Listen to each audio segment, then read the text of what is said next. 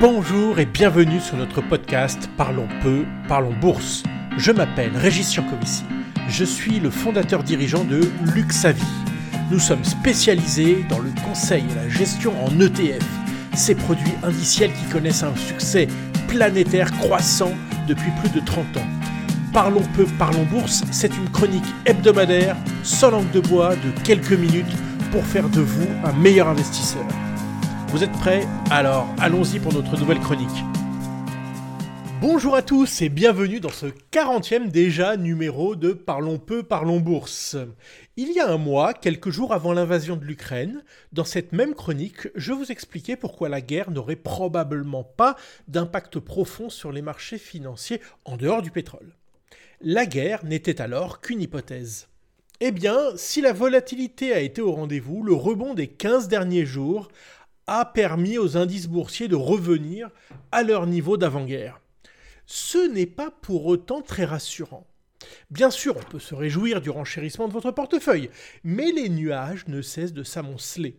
Car les tensions sur les matières premières mettent la Banque centrale américaine en difficulté. Et c'est bien elle qui décide implicitement ou explicitement, directement ou indirectement, du sort des marchés financiers, actions et obligations. C'est d'ailleurs ce que je vous expliquais lors de mes récentes chroniques, d'ailleurs disponibles sur l'excellent site radio-rcj.info ou sur les plateformes de streaming. Même si cela paraît un peu compliqué pour les auditeurs peu avertis à la chose financière, je voudrais aller un peu plus loin cette semaine et partager avec vous le moyen de savoir si la Banque centrale américaine met l'économie et les marchés financiers en danger.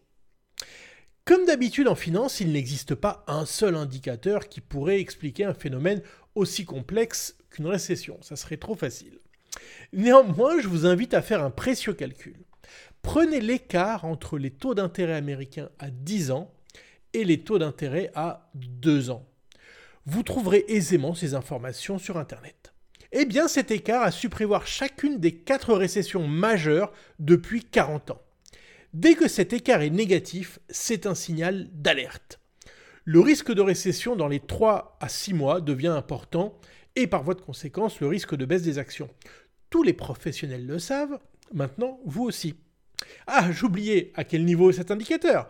Eh bien, il était à 0,90 en début d'année, il est au moment où je vous parle de 0,17.